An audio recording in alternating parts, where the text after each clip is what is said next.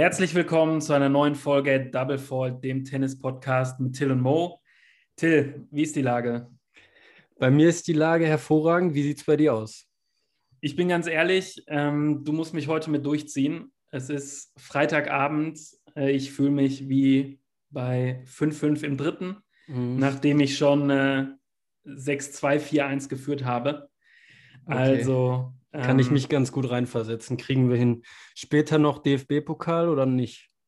DFB-Pokal ja und dabei wahrscheinlich ähm, 60. einpennen und okay. dann so ein, zwei Uhr nachts wieder auf, aufwachen und nicht wissen, wo man ist, das ist so mein Plan für Freitagabend heute. Sehr gut. Könnte bei mir ähnlich aussehen. Ähm, an alle Zuhörer da draußen. Aber in, in getrennten Betten natürlich. Genau, das definitiv.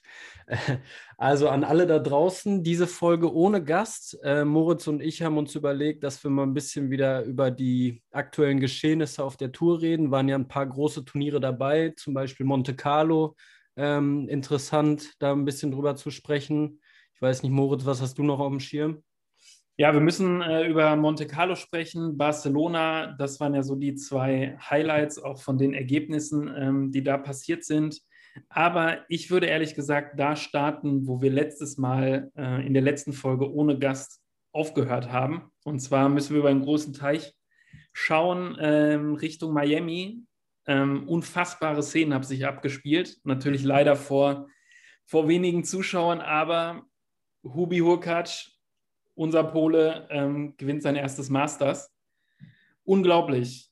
Du sagst es, ne? Also äh, fast schon wieder vergessen tatsächlich der junge Mann, den wir äh, in unserem Podcast so, so abfeiern, ähm, hat dann tatsächlich den großen Wurf geholt und das Masters in Miami gewonnen, hat dabei im Halbfinale Rublev geschlagen, der zurzeit absolute Maschine ist, und dann noch den Youngster Yannick Sinner, den Italiener.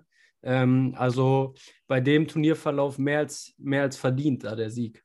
Genau, unsere letzte Folge ohne Gast hörte genau äh, da auf, Freitagnachmittag, als die beiden Halbfinals anstanden. Ähm, wir haben natürlich sowohl die Halbfinals als auch dann den Finalausgang vollkommen falsch getippt, wie immer. Ähm, ja, Miami irgendwie ein komisches Masters, glaube ich. Ich glaube, die Stimmung vor Ort war eher, ja, eher gedrückt, eher, eher Challenger-Charakter, also wenig Leute vor Ort, extrem hohe Ticketpreise. Ähm, ja, nichtsdestotrotz, Hubi Hurkacz, geiles Turnier gespielt. Und äh, man muss natürlich auch den, den Hut vor Yannick Sinner ziehen, der ähm, in seinen jungen Jahren aktuell extrem, extrem geil drauf ist und nicht nur, nicht nur Miami gut gespielt hat, sondern halt auch ähm, Monte Carlo, Barcelona etc. Also der wirkt so ruhig, ne? Also gefühlt kommt er auf den Platz und äh, dem ist da total egal, gegen wen der da gerade spielt. Ja, würde ich gegen ihn spielen, würde er mich herbe aufregen, weil er ja fast schon so gelangweilt wie so ein, wie so ein Schlörri wirkt irgendwie. Ja.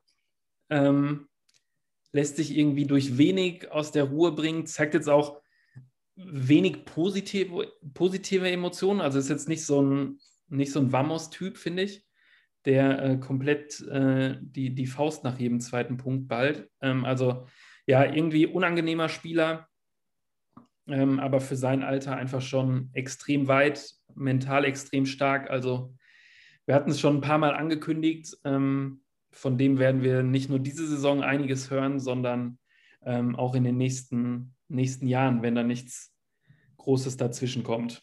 Ja, absolut. Also der wird die nächsten paar Jahre auch mitprägen, sollten da keine Verletzungen dazukommen oder sonstiges. Ähm, so viel Talent und jetzt schon ähm, ja, wirkt einfach so reif und so weit, dass der da in den nächsten Jahren auf jeden Fall einiges abräumen wird.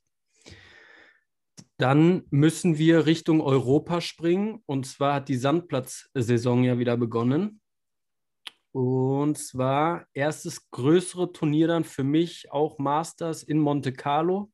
Ähm, bei Spielern, glaube ich, auch sehr, sehr beliebt, einfach aufgrund der Anlage äh, ja, direkt am Meer. Absolutes Highlight. Also wenn man, äh, wenn man die Bilder sieht, ähm, ja, Masters wie im Urlaub spielen, sage ich mal, äh, Ich glaube, da gibt es definitiv Schlechteres. Ich würde jetzt auch mal vermuten, dass der Turnierveranstalter da auch äh, drumherum dafür sorgt, dass die Spieler sich äh, extrem wohlfühlen. Ist ja wie jedes Jahr eigentlich ähm, das eins der bestbesetzten äh, Turniere überhaupt nach den Grand Slams. Äh, hohes Prestige, auch lange Tradition. Also da ist, da ist jedes Jahr äh, ordentlich was geboten. Und ja, ich würde auch sagen, dieses Jahr äh, wurde man da als Zuschauer nicht enttäuscht. Absolut. Ähm, ich weiß nicht, ob ich schon direkt zum Sieger springen soll oder. Ähm, ja, ich würde mit, würd mit Zverev beginnen, ehrlich mhm. gesagt. Äh, der Deutsche, ähm, mit dem wir so eine kleine Hassliebe haben, ähm, verliert gegen Goffin. Ein bisschen schade aus meiner Sicht, weil klar, Goffin ist irgendwie ein unangenehmer Spieler, auch auf Asche ganz gut. Ähm, aber ja, für Zverev wäre es halt einfach schön, wenn er die, die Dinger ähm, ich weiß gar nicht, ob es Achtel- oder Viertelfinale war, aber wenn er die einfach mit einer gewissen Souveränität oder mit einer höheren Konstanz einfach gewinnt, dass er auch bei den Masters tendenziell ja dann auch in den letzten Tagen immer dabei ist. Ne? Also wir wollen ja gar nicht, dass er jedes Turnier, jedes Masters irgendwie gewinnt, aber zumindest Viertelfinale, Halbfinale regelmäßiger, konstanter anklopfen, finde ich schon ganz geil bei ihm. Ja, auf jeden Fall. Also Goffin muss man jetzt natürlich auch sagen, ist jetzt nicht irgendjemand, aber hat äh, in der letzten Zeit jetzt eigentlich auch ein bisschen nachgelassen, außer den einen Turniersieg noch. Ähm, da hätte ich Zverev auf jeden Fall auch vorne gesehen, deswegen da auf jeden Fall auch ein bisschen überraschend. Goffin dann im Anschluss auch direkt gegen den Briten Evans verloren. Der hat mich bei dem Turnier so ein bisschen überrascht. Der hat ja auch unseren Hubi raus, rausgehauen und dann äh, Novak Djokovic geschlagen,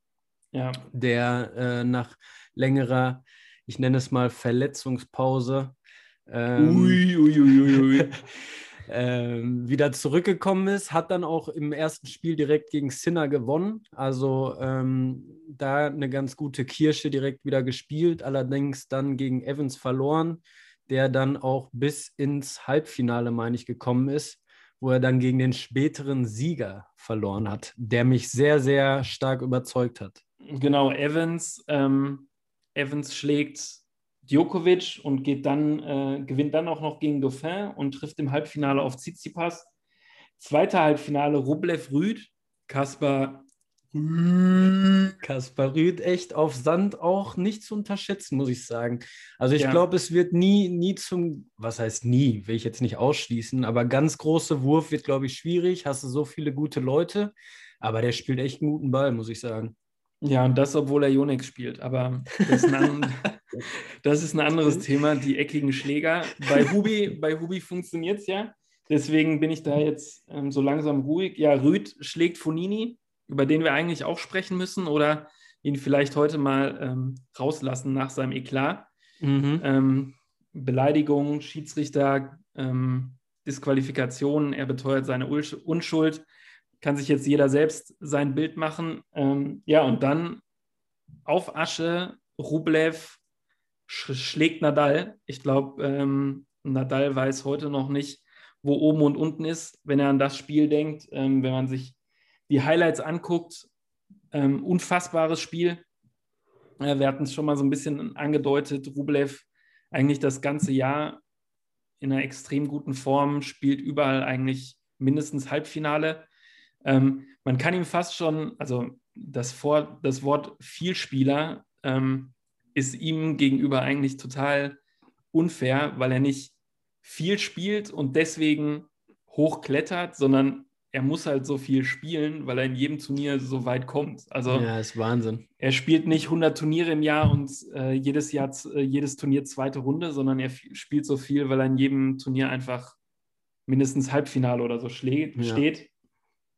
Äh, unglaublich der Mann. Absolut. Also ähm, da kann ich wirklich jedem nur empfehlen. Rublev, Nadal, Monte Carlo, Highlights sollte sich jeder mal angucken. Da waren ähm, echt sehr, sehr starke Ballwechsel dabei mit dem besseren Ende für Rublev, was man jetzt auch äh, so natürlich erstmal nicht, nicht hat sehen kommen. Ist das nicht richtig? Hat, nicht hat kommen sehen. nicht hat kommen sehen. Die, die, die Wörter haben gestimmt, Reihenfolge ja, arbeiten wir. War knapp. Ähm, ja, und dann Finale Tsitsipas Rublev. Ähm, das werden wir in, in Zukunft wahrscheinlich auch noch häufiger hören und sehen. Mit dem besseren Ende für Stefanos Tsitsipas, der mich echt überzeugt. Kommen wir gleich noch zu zum Turnier in Barcelona. Der spielt einen super Ball. Also ähm, ich hatte das gar nicht so die letzten Jahre vor Augen. Ich weiß auch gar nicht, ob es die letzten Jahre schon so war. Ähm, ich hatte den jetzt nie so stark auf Asche im Kopf, aber der spielt da echt auch ein äh, bisschen wie ich zu besten Zeiten. Ja, nur, nur einhändig. Ähm, aber das äh, einhändig gerade ja auch so ein Thema auf, auf Asche, wo die Bälle halt noch mal ein paar Zentimeter höher springen. Ähm, ja, wenn ich ihn jetzt gesehen habe, extrem konstant, auch extrem beweglich, extrem gut auf den Beinen, sodass er da auch die vermeintliche, den vermeintlichen Nachteil der einhändigen Rückhand auf Asche irgendwie so ein bisschen ausgleichen oder umgehen kann. Und ja, spielt einfach, ähm, spielt einfach extrem geil im Moment. Hat sich, glaube ich, in Monte Carlo auch wieder mit Moratoglu vorbereitet, der vor Ort war und mit ihm trainiert hat. Und ähm, Rublev hinten raus, hat er, glaube ich, auch selbst gesagt, so ein bisschen müde. Mhm. Ähm, aber der wird dieses Jahr auf jeden Fall noch seine drei, vier Turniere gewinnen. Auf jeden Fall. Das, was ich halt so stark fand, Tsitsipas gewinnt Monte Carlo, muss man erstmal schaffen und bestätigt dann direkt seine, seine Leistung in Barcelona, wo er auch ein überragendes Turnier gespielt hat. Das fand ich so stark, ne? Ja, genau. Dann geht es nach Barcelona. Er ist direkt, also Monte Carlo, das Masters gewinnen, ist ein absolutes Karriere-Highlight, gerade ja. für so einen jungen Spieler. Ähm, viele Spieler gewinnen nie also viele erfolgreiche Spieler, die, die jahrelang irgendwie Top, Top 20, Top 50 stehen, gewinnen nie einen ähm, Masters. Das gewinnt er und fliegt von da aus nach Barcelona und ist direkt wieder on fire, mhm. wo es genug andere Spieler gibt, die dann vielleicht das nächste Turnier bewusst oder unbewusst so ein bisschen durchschenken, auch weil, weil man mental bei einem Turniersieg so viel aufnimmt. Ja, aber du hast es angedeutet, auch da ähm, ist er wieder voll mit dabei. Ähm, ich würde so ein bisschen in die Halbfinals springen. Nadal, Tsitsipas, Sinner, Bautista Agu. Äh, ja. Bautista Agu, ähm, ja, unscheinbarer Spieler, haben wir auch schon oft drüber gesprochen, ähm, der sowohl Miami Halbfinale spielt, dann Barcelona wieder Halbfinale. Ähm, ja, Sinner haben wir gerade auch genannt, wieder im Halbfinale dabei. Carreno Busta, ne? Carino Buster im Halbfinale, aber die, die zwei ohne, ohne Witz, die kann man äh, tatsächlich ganz gut und gerne mal verwechseln. Ähm, aber ja, Nadal gegen seinen Landsmann Carreno Busta relativ sicher durch. Und dann kommen wir wieder zum anderen Halbfinale, schon drüber gesprochen, wieder Sinner gegen Tsitsipas. Also ähm, Wahnsinn, was die jungen Leute da aktuell spielen und dann auch ein denkbares Finale gegen den King of Clay. Ja, ähm, Nadal gegen Tsitsipas, ich habe es teilweise live gesehen, unfassbares Match.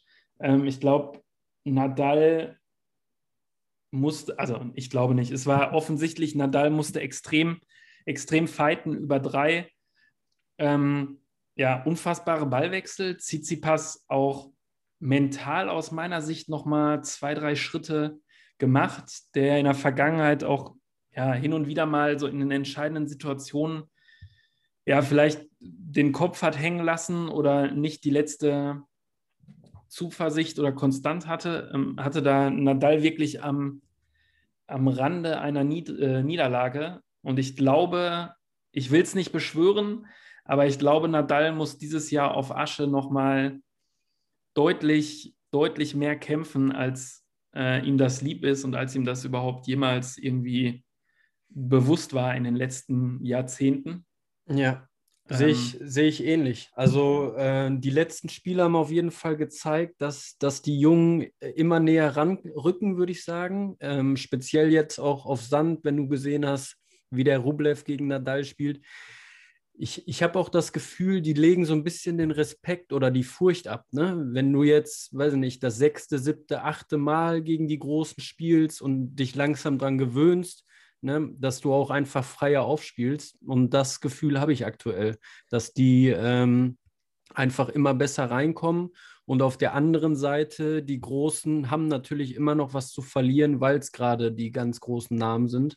Ja, ich glaube, ähm, es ist einfach so diese, diese Bewegung, dieser Trend, der, der sich gerade auf der Tour zeigt, über den wir auch schon mit verschiedenen Gästen gesprochen haben. Es sind die, die, die Big zweieinhalb, die Big Three sind halt noch da oben, aber ähm, wenn du halt als Tsitsipas zum Beispiel merkst, okay, ein Rublev schlägt Nadal, ähm, andere schlagen Djokovic, dann bist du halt automatisch in diesem Sog so ein bisschen drin und, und schwimmst da so mit, beziehungsweise baust halt einfach mehr Selbstbewusstsein auf und gehst dann in die Spiele halt auch nochmal ganz anders rein, als wenn du gegen einen Nadal spielst, der übertrieben gesagt 105 äh, zu 0 ähm, ja. die letzten drei Jahre auf, auf Sand steht. Ähm, von daher ja, unterstreichen die letzten Ergebnisse eigentlich nur, dass, dass die Tour einfach so wahnsinnig spannend ist. Ja. Ähm, das heißt, wir werden auf jeden Fall einen geilen, geilen Sommer haben. Auch wenn, oder wenn wir natürlich hoffen weiterhin, dass, dass die Tour ähm, oder dass die Turniere bald wieder mehr Fans da haben, wobei Barcelona jetzt natürlich mit Maske aber schon äh, gut, gut besetzt war mit den ja. Fans. Ähm, also es geht auch auf der ATP-Tour, was Corona angeht, aufwärts. Du sagst es. Ähm, ich ich glaube auch, uns, uns steht ein richtig, richtig guter Tennissommer bevor. Ähm, also French Open werden wir, glaube ich, richtig gute, lange, vor allem lange Matches auch sehen. Ähm, also Monte Carlo Tsitsipas gewonnen, in Barcelona dann das Finale knapp in drei gegen Rafa verloren. Dann müssen wir noch einmal nach Belgrad bringen. Da war auch noch ähm, ein Sandplatzturnier, wo Djokovic überraschend auch früh rausgegangen ist gegen Karatsev. Ja, vielleicht noch äh, ganz kurz zu Barcelona bzw. zu Nadal. Kurzen äh, Shoutout an unseren Gast Christoph Martin. Wir haben mit ihm lange äh, über Nadal gesprochen, über seine Mentalität, was für ein Biest äh, er mental ist. Und ich glaube, spätestens das Finale gegen Tsitsipas äh, hat es nochmal bewiesen. Also ich musste wirklich in verschiedenen Situationen schmunzeln. Ich glaube, gibt es auch äh, ganz gute Aufschnitt, äh, Ausschnitte bei, ähm, bei der ATP auf Instagram. Diese Momente, in denen Nadal einen, ja, einen einfachen Fehler macht, einen für, für seine Verhältnisse undenkbaren Fehler macht und wirklich ähm, so eine Millisekunde mit sich hadert, irgendwie so den Kopf hängen lässt und dann wie so ein Roboter, zack, Kopf ist wieder oben, nächster Punkt. Ähm, ja, tatsächlich. Also der, der Typ ist echt, der, der macht einen Fehler, ist eine halbe Sekunde bei diesem Fehler. Ähm, in der halben Sekunde wäre bei mir der, der Schläger in den Zaun geflogen und ich hätte noch fünf Minuten mich über den Punkt äh, aufgeregt. Äh, er ist halt schon gedanklich wieder ähm, dabei, seine Hose und, und seine Haare zu richten mhm. und seine Flaschen richtig aufzustellen. Also äh, ja, unfassbar äh, geiler Typ, äh, dem ich dann auch, auch wenn ich Tsitsipas richtig geil finde, da äh, den Barcelona-Sieg auf jeden Fall gönne. Ich meine, es war der zehnte oder zwölfte. Weiß Boah, nicht genau. Ich, ich zähle nicht mehr mit. Also die, die Titel, die der auf Sand holt, ähm, ist wirklich schwer zu überschauen noch. Ähm, schauen wir mal, was da noch dazu kommt. Ähm, auf jeden Fall, wie du schon gesagt hast, ich fand es auch wieder verblüffend, wie er sich immer wieder hochzieht, vor allem jetzt auch gegen die Jüngeren, die so krass pushen ähm, und er dann am Ende trotzdem wieder, wieder das Ding holt. Das muss man einfach anerkennen. Auf jeden Fall, ähm, ja, wer das Ding nicht geholt hat in Belgrad, äh, Joker, der jetzt aktuell ja nicht so viel von sich reden lässt. Ähm, mhm. So ein bisschen abgetaucht. In Monte Carlo hatten wir angesprochen, gegen Evans raus, jetzt gegen Karatsev raus, ähm, der kein One-Hit-Wonder zu sein scheint. Äh, und der dann erst im Finale gegen Berrettini verliert, war jetzt auch nicht so ein Monster besetztes Turnier. Muss man, muss man schon dazu sagen. Ne? Also äh, vergleichbar mit Barcelona und speziell Monte Carlo war es jetzt nicht. Ähm, also der größte Name nach Djokovic war dann schon Berettini. Ähm, von ja. daher ja. Aber der ja. Karatsev, ne, ich, Karatsev verstehe ich nicht. Wo kommt der eigentlich her? Also, ich glaube, der ist ja auch schon 27, 28. So sicher ja. bin ich mir da jetzt nicht. Er ist auf jeden Fall Mitte 20. Ist jetzt kein. Ja. Der kommt einfach aus dem Nichts und spielt seinen Stiefel so trocken runter. feiere ich auf jeden Fall auch. Ja, ist halt äh, irgendwie interessant, weil du halt ja auch immer mal wieder so Typen hast, die plötzlich aus dem Nichts kommen und sich dann doch irgendwie so ein paar Jahre da oben halten. Weiß nicht, ich erinnere mich in der Vergangenheit so ein, so ein Söderling oder also jetzt auch vom Spielstil, der einfach eine Vorhand hat, die er durchlädt ja. und damit irgendwie mehrere Jahre oben mitspielt. Ein Bagdatis, der vollkommen aus dem Nichts kam, ähm, dann oben mit dabei war und dann auch plötzlich wieder, wieder komplett weg war oder vielleicht auch so jemand wie wie Zonga oder so. Mhm. Ähm, aber ja, Karatsev, komischer Typ, äh, extrem guter Fußballer, habe ich auf Instagram gesehen, hat ein okay. feines Füßchen. Man munkelt, er hat ein feineres Füßchen als Nadal, äh, was ja schon was heißt, äh, der ja angeblich auch ähm, an einer Profi-Fußballkarriere hätte schnuppern können. Ähm, ja, in, irgendwie komischer, interessanter Typ, aber ich finde, das macht ja gerade die äh, ATP-Tour gerade aus, dass es halt viele verschiedene neue Charaktere gibt. Absolut. Alte, alte Charaktere sind aber auch noch da. Federer spielt in Genf. Mhm. Das ist schon mal schön. Ähm, und aktuell gerade die zwei Turniere München, wo Zverev leider auch schon wieder ausgeschieden ist, Struffi auch raus. Struffi spielt Halbfinale oder nicht? Struffi Halbfinale. Okay. Struffi würde oder Struffi hätte gegen Zverev Halbfinale gespielt, aber Zverev gegen Iwaschka heißt er, glaube ich. ähm, wer, wer, kennt die nicht? Wer kennt ja, die nicht? Genau, in drei gegen, äh, gegen Iwaschka, dem Weißrussen, ausgeschieden.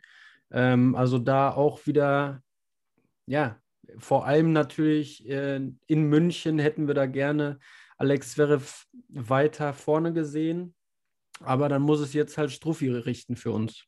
Ja, Struffi gewinnt München und ansonsten ähm, findet gerade Estoril statt. Da vielleicht ein kleiner Teaser. Ähm, einer unserer nächsten Gäste, wir haben ein paar Hochkaräter in der Pipeline. Ähm, einer unserer Gäste ist aktuell in Estoril äh, vor Ort. Wer das genau ist, äh, das erfahrt ihr dann, sobald die Folge online ist in den nächsten Wochen. Und ähm, weiterer kleiner Teaser, äh, einer unserer weiteren Gäste bzw. Gästinnen, mhm. aktuell auch äh, auf der WTA-Tour unterwegs, ähm, aktuell in Stuttgart, soweit ich weiß.